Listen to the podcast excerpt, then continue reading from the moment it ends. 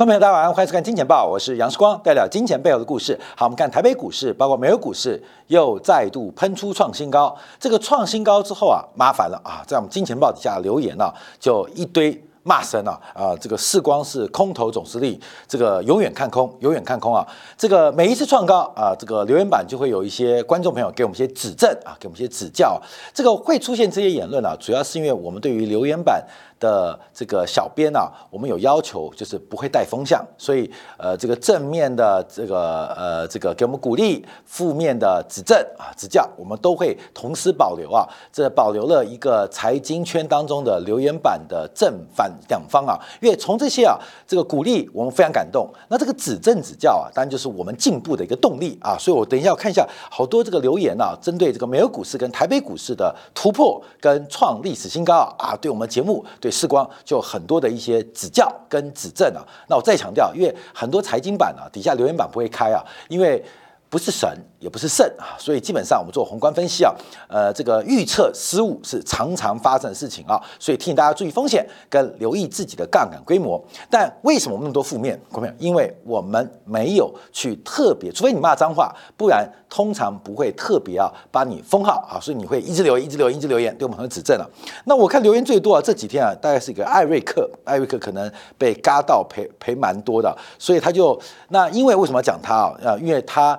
应该是长期关注金钱报的，关注金钱报的，他就提到了说这个美国股市创高啊，怎么样啊？世光怎么办呢？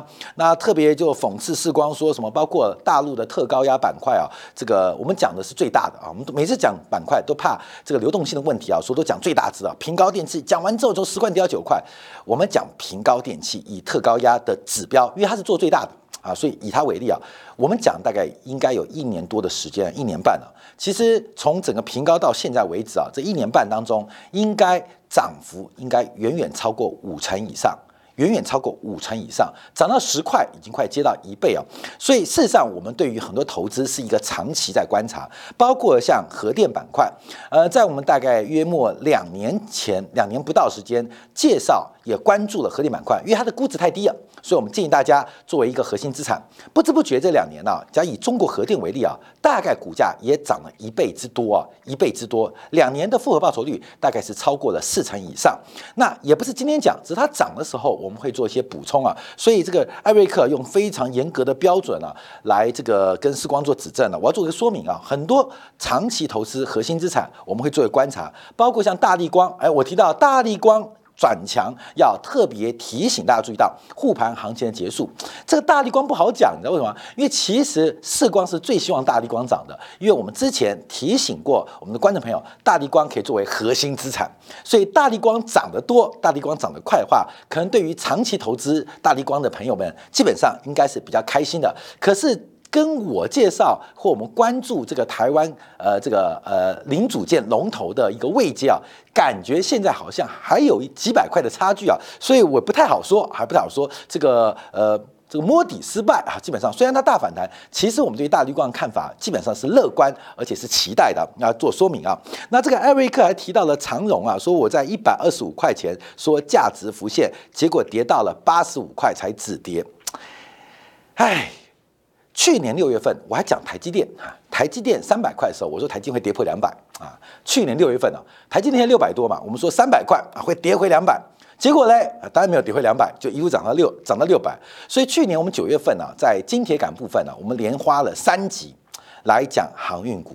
在艾瑞克啊，其实不是一百二十五价值浮现了，长荣在十二块五的时候，我们在金铁部分连续在去年九月份做过三集节目，十二块五。不是一百二十五块，在今年的年中，大概是六月份的时候，两百块的时候，我们说长荣或是航运股去放空，一年可以赚三成啊。那中间它跌下来，我们主要是用。股价净值比的逻辑来分析，大概在一百二十五到一百三，它已经泡沫被打掉了。那进一步的超跌，那超跌就是超额报酬产生的机会，所以要这样去解读啊，要这样去解读啊。所以艾瑞克基本上可能呃，基本上呃，我们这可能说说明不清楚啊，或是艾瑞克可能没有定金铁杆呢。那在免费版收看的过程当中，可能并没有完全的掌握到我们的观察啊。所以有时候我们在这个行情。情的观察，从宏观境界架构来做预测，常常会有偏差，请大家多多见谅。可是我们很多东西看得很准啊，啊，各位很准啊，不管是商品原物料啊，黄豆、原油啊，基本上都非常精彩啊，包括我们对于汇率、美元。欧元之间的关系，我们看的也非常非常清楚啊。那股市不断的走高跟创新高，这是的确的。作为一个财经，作为一个经济的研究者，它具有一个巨大的泡沫风险。它再怎么涨，我们还是要提醒大家注意它的风险，它的风险越来越大，这是实话，没有办法，不能因为涨。我们今天不是靠收会员报名牌的。那不能它涨，我跟你讲，其实说起来，这行情那么乐观，随便射飞镖，可能都会中几只。哎，哥们，你最近有没有接到很多电话、很多简讯啊？我们先建立一个交流群，我们送你两只名牌，是不是很多？为什么会有这种环境？因为现在的行情，大家操作可能有点困难，可市场不断的走高，我能不能用操作名牌的方式来赚钱？其实很容易哦，视光这十几年来，不管在电视台还是在做自媒体，其实要赚这种钱太容易了。可是为什么不做？因为作为一个中性、作为一个看待风险的节目，我还是要期待，还是要跟金钱豹的观众报告，行情不断走高。你可能放空被嘎空产生的损失，那就是我们对于宏观市场、对于市场预测的一个失误啊，这要保持保保持一个呃这个改正跟进步的一个决心。可事实上，这个风险存在跟泡沫存在，我一定要告诉你，而且我要持续告诉你，这个巨大的风险。台湾的资金浪潮从二零二一年以来是全球最强的市场，为什么那么强？外资大举的撤退，那最重要的是台湾低利，还有大量撤退的台商资金回流，大量回笼的台商资金。好，观众朋友，我们为什么泡沫？因为这个资金回笼回笼，它并不是收益回笼，而是像和硕。把大陆工厂卖给立讯，像日月光把大陆的半导体厂卖给大陆的大基金，这种钱回流，当然对台湾短期流动性会有注意。可是这是种撤退，你知道吗？这是一种撤退，它并不是一个进攻型的一个经济环境跟产业环境，它是一种收缩跟撤退。可这个收缩撤退，大量的台商资金回流，再加上 IFRS 加上了租税的一个全球的最低税负制，所以大量钱回流，这种流动性叫做一次性的。这是一次性的，只是规模可能比我们想象中大、更大、多更多。可是它背后的风险还是非常非常的重要，所以我们跟大家做一些观察跟说明啊。那另外，最近我们看好大陆股市啊，大家就开始说：“哎呦，看好大陆股市不对，每次看空美股，看呃看多大陆股市没有。”我就知道会有观众讲这个话，因为去年第三季我们就提醒中国的资产要留意风险，在信贷脉冲周期往下的过程，在中国的各项投资要注意风险。过去一年我们都是这样强调啊啊，各位强调看空中国，因为我们知道在台湾的 YT 当中啊，有非常多呃这个反中啊啊这个反华的啊观众朋友一定啊一定，所以你看衰中国，基本上啊他就不讲话，一旦。他跌久必涨嘛，涨久必跌嘛，跌了那么久啊，信贷脉冲开始转折，都开始降准降息之后，那还不该乐观吗？一乐观就不行啊，所以基本上也有很多的这个政治观众啊，基本上对于看多大陆资产是不满意的。去年一整年看空，你空了没？你空了？你不是看衰它吗？你空它，空它可以赚大钱啊！你有没有跟金钱豹一起去空它？有没有？我们是红色媒体。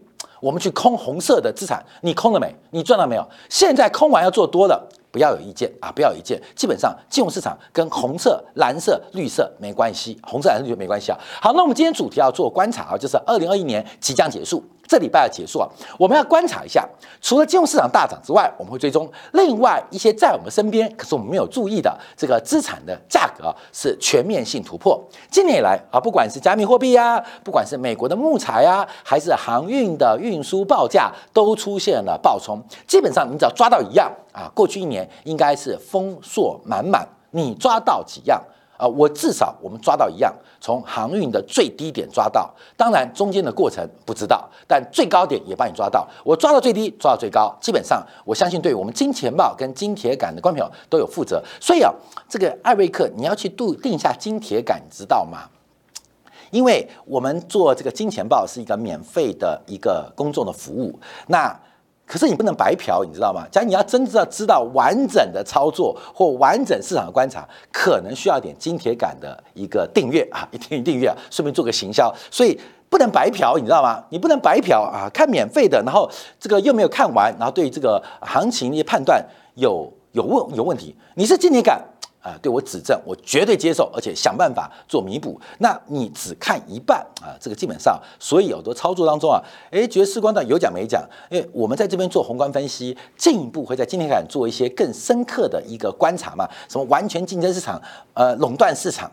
供给价格弹性，需求价格弹性，那是讲航运股嘛？那一在讲一个大众媒体的金钱报的时候，觉得就有点深深色啊，所以我们摆在今天敢讲啊，所以要跟大家做分享。好，那我们就要看什么啊？我们看一下最近啊，其实大家有没有注意钻石的价格？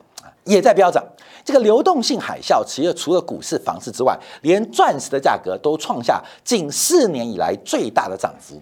十一月份整体的钻石价格年增率突破了双位数字，来到了百分之十一点八七，这是创下近四年以来最大的年度涨幅啊！这个四年最大年涨幅，所以钻石的价格啊，在过去几年曾经一度萎靡不振，就是横盘震荡，在今年钻石的价格也咸鱼翻身哦。也咸鱼翻身哦，所以钻石的价格大幅度的一个走高，也是今年流动性海啸的一个变化。那钻石算涨得多吗？我们看这几年新闻啊，香槟的价格涨幅更大。香槟的价格涨幅更大，那这个香槟啊，在透过货币化之后，已经变成一个收藏品，收藏的过程就叫资本化的操作。所以一旦被资本化，当然可以享受到流动性海啸。所以今年以来，我们看到整个香槟的涨幅是非常非常的大哦。假如我们从个别香槟的品种来做观察的话，像今年最强的。大家比较熟悉的像比特币啊，这个基本上今年年涨幅是百分之七十五。可是我们看主要的一些香槟的价格有流动性的，大概涨幅都在七成以上。所以呃，比比特币更强的是香槟啊。那可能有人是赚了比特币，然后在香槟花掉。好，关键所以你看到我今天呃买比特币赚了七十五 percent，可是香槟也涨了七十五 percent。这个所有的价格都是种货币换货币现象，是个货币换节，你本来就可以买瓶香槟啊，但因为比特币赚了。让你去买，但香槟也涨那么多，所以到底是变穷了还是变富了？我玩比特币一年赚七十五 percent，感觉我变富了。当你去庆祝开香槟的时候，你发现香槟涨得比比特币更多啊！所以到底变富了还是变穷？这就是一个货币现象，在流动性海啸的背景当中就会出现这种状况。啊，除了香槟之外吗？雪茄，雪茄涨更多。虽然现在进入了元宇宙时代，可是元宇宙的。啊，这个卖方啊，就是做故事的这个叙事者，基本上在销售完元宇宙的故事，不管是销售产品、销售股票，还是销售呃公司股权，销售完回来，你玩你的元宇宙，因为元宇宙是个叙事很能力很强的一个这个题材啊，所以说服你们都相信元宇宙啊。可是雪茄。回到真实宇宙，雪茄要买的。我们看今年啊，一个很重要指标 B R 这个二十五的指数啊，这个雪茄指数，在今年的拍卖的变化涨幅更惊人，几乎所有类别的雪茄涨幅都超过一倍。那顶级雪茄更是在今年出现两倍甚至四倍以上的涨幅。这个流动性海啸不仅推升了钻石，也推高了香槟，更推高了雪茄啊。关美说啊，雪茄是男人玩的，香槟是男人跟女人交流用的。然后这个交流完之后要送钻石嘛，所以哥们你知道，男人很自私哦，自己抽的涨四倍，交流的涨一倍，送给女生的 涨十 percent 啊，涨十 percent。所以你看这个爱情到钻石是进入婚姻过程嘛，所以你看一路贬值，一路贬值。除了通货膨胀、购买力贬值之外，我跟你讲，爱情在贬值，所以钻石涨最少啊。那交流的香槟涨一倍，那男人自己抽的雪茄。涨了最多高达四倍之多。好，所以我们看到今年的二零二一年啊，流动性海啸之下，所有资产都会涨。等一下我们再分析啊，金融市场的资产，我们看到在所有能够货币化、能够资本化的相关商品都出现了喷出的发展。在供给受限的过程当中，任何需求的点火都导致价格出现了非常恐怖的一个涨幅。甚至啊，我们大家知道这个二手车价格。美国二手车价格过去四个月涨幅超过了百分之二十。事实上啊，因为今年以来标普五百指数的涨幅，今年以来涨了百分之二十七点五六。昨天收完盘为止哦，标普五百年度的涨幅是百分之二十七点五六。那你不要看标普五百哦。美国这个广度最宽的指数啊，涨了百分之二十七。事实上，在上周五为止啊，有五百家，有三百三十四家是创下或接近一年新低，也就是标普五百在目前动能的驱动之下是大者恒大。所以，事实上出现能够打败标普指数的股票不会超过四十档。所以这个指数是大涨，没有股市的指标标普五百啊，S M P 五百啊，涨了二七点五六。事实上有其中三分之二，三百三十四家正在创下近一年新低，或已经创下一年新低啊，这是一个很特别现象，所以最近很难做。所以你那么累干嘛？你看看二手车，二手车过去四个月涨幅就超过百分之二十。我们看一下，以二手车的均价，在今年跟去年同期做比较，是增加了百分之四十。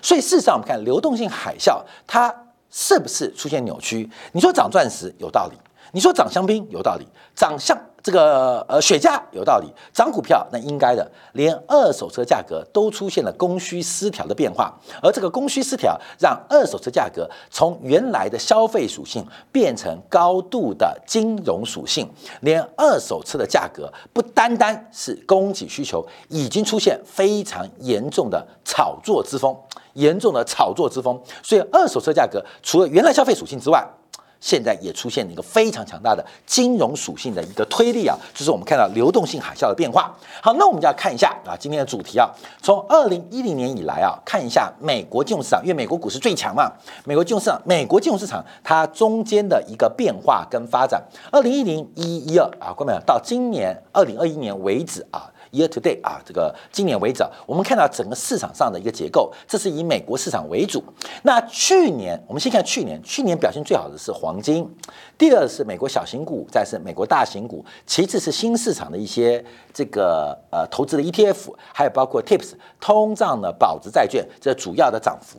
在今年啊，截至十一月底，我们看变化了。今年涨幅最好的是 REITs 啊，就基本我们看到这个 REITs 就是房地产的一些这个呃证券化的商品。那另外是美国大型股、小型股，还有包括工业化开发发达市场的 ETF。那还有通胀保值债券。我们从过去做观察啊，从二零一零年到现在，出现一个非常特别的现象，就是在这一个过去十年的循环当中，基本上都在涨房地产。跟大型股、房地产大型股过去的周期循环没有出现，过去的周期发展没有出现，也就是房地产跟股市应该做出的修正并没有发生啊，并没有发生，就会形成了股市天天涨、月月涨、年年涨的一个变化，涨是两位数。跌是个位数，所以我们看到，从二零一零年到二零二一年为止，我们可以看到，以美国大型股为例，你看二零一九年是涨幅第一名，那二零一八年比较差啊，是负报酬，可是这是个位数，只有负四点四 percent 的修正了。可是二零一七年、二零一六年、二零一五年都是前三名的一个报酬率，甚至二零一七、二零一六都有两位数报酬。再往前推，二零一四、二零一三都是一个两位数报酬。所以啊，这一波我们看到全球的资产价格的行情。以美国为例，这个美国的股市，乃至于包括的像房地产啊，房地产基本上房地产都是非常非常强劲的一个表现演出。流动性海啸的变化，让美国股市资产价格的周期跟循环不见了啊，不见了。所以我们看到最近很多啊。比时光更厉害的经济学家，像那个大陆最有名的一个经济学家叫姜超，他去今年年初啊，这个离开研究部门，成立了私募基金，就没有想到他的私募基金今年以来啊，在可比的七百多家的基金当中，他是倒数前十名，七百多家倒前十名，出现了大概两位数的负报酬。那到底是谁的错？那我认为一个基金的绩效不能看那么短啊，不能短。所以姜超有没有可能在明年反败为胜？要给他一点时间来进行。它的这个投资组合跟资产绩效的一个表现，所以我说有些投资要让时间慢慢的一个发展。可是为什么出现变化？原因就是这个周期出现了一个改变。所以很明显，我们看到这是我最近常常提到的标普五百的市销率。哎，我们今天有个粉，昨天有个粉丝啊说世光很会推指标，世光不会推指标。我们指标不做发展，我们就用经济学加减乘除的观察来进行分析。而我们的指标说，视光会有个粉丝很特别，他说视光知道观众会想要什么，我怎么知道你会想要什么？我跟你讲，假如我迎合你，你不会看我节目。你知道吗？假如我是迎合观众的需求，我不会在媒体当中可以活十几年。我们一直不断的创新，而且不断的追踪市场上最新发展的脉络啊，最新脉络，所以你才会觉得有价值。所以很多人骂时光或政治立场不认同的，哎，非看不可啊。有时候我常讲，你不要看就好了嘛，你干嘛一直看？我到现在还是立场哦，你觉得不舒服不准，你就不要看嘛，好多啊。好多好多啊！你可以去看呢，你不见得要在视光听到视光，呃，口齿又不清楚，讲话又快啊。那主要原因就是我们有自己的一个系统的观察，也希望跟大家来分享系统，因为我们的分享主要是帮观众朋友来互相教学相长，来搭建各自的系统。那为什么讲市销率啊？这个市销率是一个目前泡沫化最明显的指标，它是把股价每股的股价除以每股的营收的比例。每股的股价除以每股营收的比例，每股的股价除以每股营收的比例。好，关面我跟大家讲个数字好不好？啊，呃，世光公司是三百万的资本额，三百万的资本。我的公司啊，公司今年大概可以做到六千万的营收。哦，之前跟大家讲说我的每股啊，每股这些对除嘛，每股大概可以做到两百块。为什么两百块？不是为什么二十块？因为每股是十块钱面值啊，每股是十元面值。所以我可以做到两百块每股啊，每股啊，每股每每股每股的营收，每股的营收，每股的营收，各位你知道吗？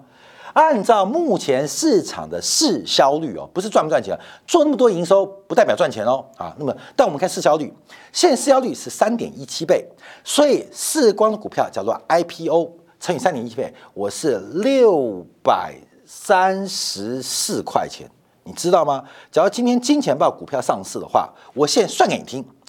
我的公司就是每股六百三十四块钱，会不会上市？后面很多很多上市公司啊，在找我合作，希望说能够把我这个并进去，拿起挂牌。很多媒体公司啊，很多媒体公司啊，或许在明年就会听到这个消息啊。这六百三十块，关没有？合理吗？合理吗？你看的节目，关没有？你看的节目，我们本公司的市值去估算是六百三十四块钱。后面什么原因离谱嘛？什么离谱？我们在讲市场，又提到这是美股的股价，美股的股价除以美股的营收哦，并不是美股的盈余哦。股价除以美股盈余就是市盈率，这是美股除以营收，所以营收底下还有成本，还有成本，你要扣掉成本才会变成利润嘛，才会变成利润嘛。哥们，你懂意思吗？才会变成利润嘛。所以现在。大家不管利润，先追先追营收，一块钱营收，在美国的金融市场上可以赚三点一七元，这个数字其实非常非常不合理啊！因为上一次泡沫在两千年泡沫的时候，美国的高点大概是在二点四倍，二点四倍就非常离谱了。为什么？关键你要去想一个问题，你要想个问题。现在很多上市公司股价表现非常好，其实问题很麻烦，因为每一块钱营收可以换到。三点一七元的市值，我讲真实的故事哦，看到没有？我是老板，我跟我公司，看到没有？我自己去订阅金铁杆，你懂意思吗？因为我订一块钱金铁杆，我在市场上可以换三块钱。我今天是晶片厂商，我拿我的钱去给公司降订单，买了没有？丢了手没关系。我只要灌一块钱的营收，我可以用三块一毛七的市值回收，这个叫做离谱，你知道吗？这就是泡沫化过程。所以，我们刚刚讲到，不管是钻石、香槟、雪茄，还是二手车，这个目前美国的泡沫有多大？这个我们先不要讲值不值，这已经出现一个叫寻租的问题啊。那有没有人做？有人做嘛？台湾的例子就当年台湾有个做生化价，也是半导体哦。普利尔啊，不是普利尔啊，对不对？这个诶诶诶诶，那个谁啊？那个名叫什么名字？光明应该知道，不是普利尔，不是普利尔是做相机的。生化价倒掉的那叫谁啊？博达啦啊，博达博达博达博达博达叶淑飞怎么干？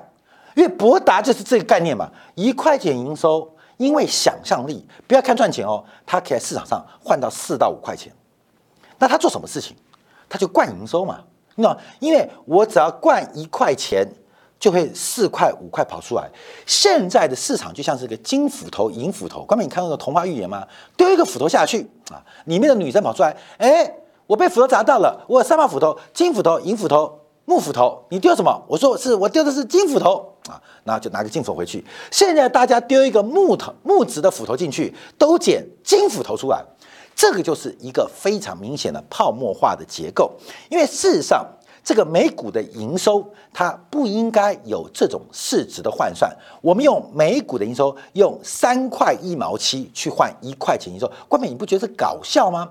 我们以八十五度 C 为例，好，当然没这样干啊，这台湾最有名的这个连锁店之一啊。八十五度 C，假如八十五度 C 是这种倍数，这是全市场哦，是三点一七倍，有没有？三点一七倍。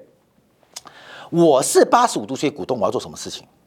我当然就自掏腰包去门市买一万杯咖啡啊，一杯咖啡可能是呃八十块钱，我就买一万杯咖啡，一万杯不够，我买一亿杯咖啡啊，一亿八十亿啊，有没有搞错？买这干嘛？为什么？因为我在市场上可以换到两百四十亿啊，三点一七倍。所以我们还是提到，虽然美国股市不断创高，这是事实，可是这个泡沫跟风险，我们还是不断强调，因为它不是现在高啊。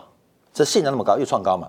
它现在之前那么高，在这边就很高啊！不要看这边，这边就很高，啊这边多高？这边也是二零一五年了，它已经不断在泡沫化的过程，它不断泡沫化过程。你为什么会用这种股价跟这种营收、每股营收来做对话？我再强调，它不是每一个股去追求它的盈余哦，而是每股追求营收。所以这个营收的品质是好是坏并不重要，可能这个营收。做很多白工，做一百块钱可能赚两毛钱，也有可能是做一百块钱赚四十块钱，不重要。全市场在追求这个每股的营收，那这个叫做呃这个市销率、市价、每股市价跟每股的营销收入、营业收入的一个比率非常离谱啊！是光看空，当然看空啊。看没有？你觉得什么叫看空？假如我们从这个一九九零年以来，你画一条回归线，我们大概画大概画一下啊，来来来来，看没有？在这边啊，那这边是低档啊，那这边以上不是高档吗？这一定会发生的啊，各位，那一定发生。那中间的变化跟转折只是时间的问题啊。所以虽然市场不断的创高，我知道很多观众朋友可能会呃责难时光啊，我们要进步，但但是我们要进步，我们要去改正。可是它事实在这边，你叫我翻多不可能，不可能啊，不可，它泡沫就是泡沫啊。那至于泡沫会多高，会不会穿过电视机，说不定啊。可是会不会跌回来，它一定。只是一个说不定，一个一定。那我当然做一定的事情。那一个是择股，一个是择时。我们没有择时能力，可是我们可以有择股的能力，让好事情继续来做发酵。好，那我们看一下全球主要商品市场的一个变化跟发展。这是一年以来。那我们因为时间关系啊，我们可能只能提到几个重要的商品啊，可能不能讲太多啊。好，我们看过去一年来，你知道涨幅最多吗？第一名是燕麦，燕麦，燕麦。过去一年哦，过去一年，一年报酬涨幅第一年燕麦，燕麦，你喝的燕麦啦。涨了百分之一百一十五点五，涨幅第二名的是咖啡，百分之八十点三一，第三名的是油菜籽，涨幅是六十二点一二。那天然气呀，这个涨之前涨很多的，涨幅是百分之五十九。今年啊，过去一年以来啊，这个农产品的涨幅大概在三成到四成的一个水位，所以。呃，我们也要提到，这个其实，在流动性泛滥或流动性海啸之际的时候，商品原物料会远比股市的报酬率来得高，非常非常多。那做投资也要跟商品或跟这个呃初级市场。高度有关的市场来进行连接，这是我们一年当中来做的一个观察，来做的观察。当然，我们现在这个精简部分也有做一些配对组合，你可以做多什么，做空什么，进行一个配对啊，这是一个观察。那为什么会涨那么多啊？关门燕麦啊，先讲油菜籽，有时光油菜籽就不提了。咖啡是因为这个供应不足，还有天气的关系啊。燕麦最可爱，这个燕麦今年以来啊是创下历史新高啊，价格创新高。第一个是供给出现问题，高温跟干旱问题啊，所有农作物在镜头影响。另外一个是健康需求的趋势，在今年忽然燕麦奶成为整个欧美亚先进市场或是成熟市场一个非常重要的饮品，这个饮品，而且市场规模忽然在过去两年爆冲。啊，最新观察，二零二零年它这个全球啊植物奶啊这个大规模是一百六九亿美金，在燕麦奶的带动之下。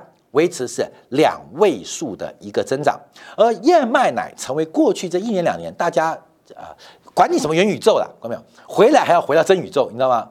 元宇宙是个话题，可是回来要抽雪茄，要喝香槟，要早上醒了要喝燕麦奶啊，这才是真实世界。所以燕麦奶的价格呃呃燕麦奶的需求大增，也推升了燕麦大幅走高。好，那我们看这故事哦，因为啊，这个全球最有名的一家公司啊，做燕麦奶的，这叫奥特利啦，奥特利啊，就瑞典的植物植物奶燕麦奶公司啊，它之前在二零一二年就主打燕麦奶商品，那在今年的五月二十一号来 IPO，IPO 跟元宇宙一样了。就是燕麦奶多健康多健康多棒多棒，那因为他们长情生根在燕麦奶市场，在今年五月十一号挂牌啊挂牌啊申请上市，那到六月十四号见到高点，每股二十九块钱，燕麦还在涨，燕麦奶还在喝，而且燕麦奶越涨越多，燕麦越涨越多，燕麦奶越喝越多。可是我们看到这家公司啊，从二十九块跌到今这个月啊，就是这两天啊，跌到七点四六，七点四六。我们讲这些什么意思啊？今天整条跟他提到，因为我们现在开始布局二零二二年。要布局二零二二年，这个市场不断的喷出跟发展，在控制风险跟杠杆掌握的前提下，其实二零二二年这个资产价格波动会更大，而这个波动性更大的时刻当中，你可以初步用配对交易来做一些观察跟掌握。所以休息一下，我们在今天部分啊，持续我们来强调，我们在过去一段时间跟大家提醒到，怎么利用中美市场位阶的不同做相对力的超易那个超演，而这个相对力的投资或超演。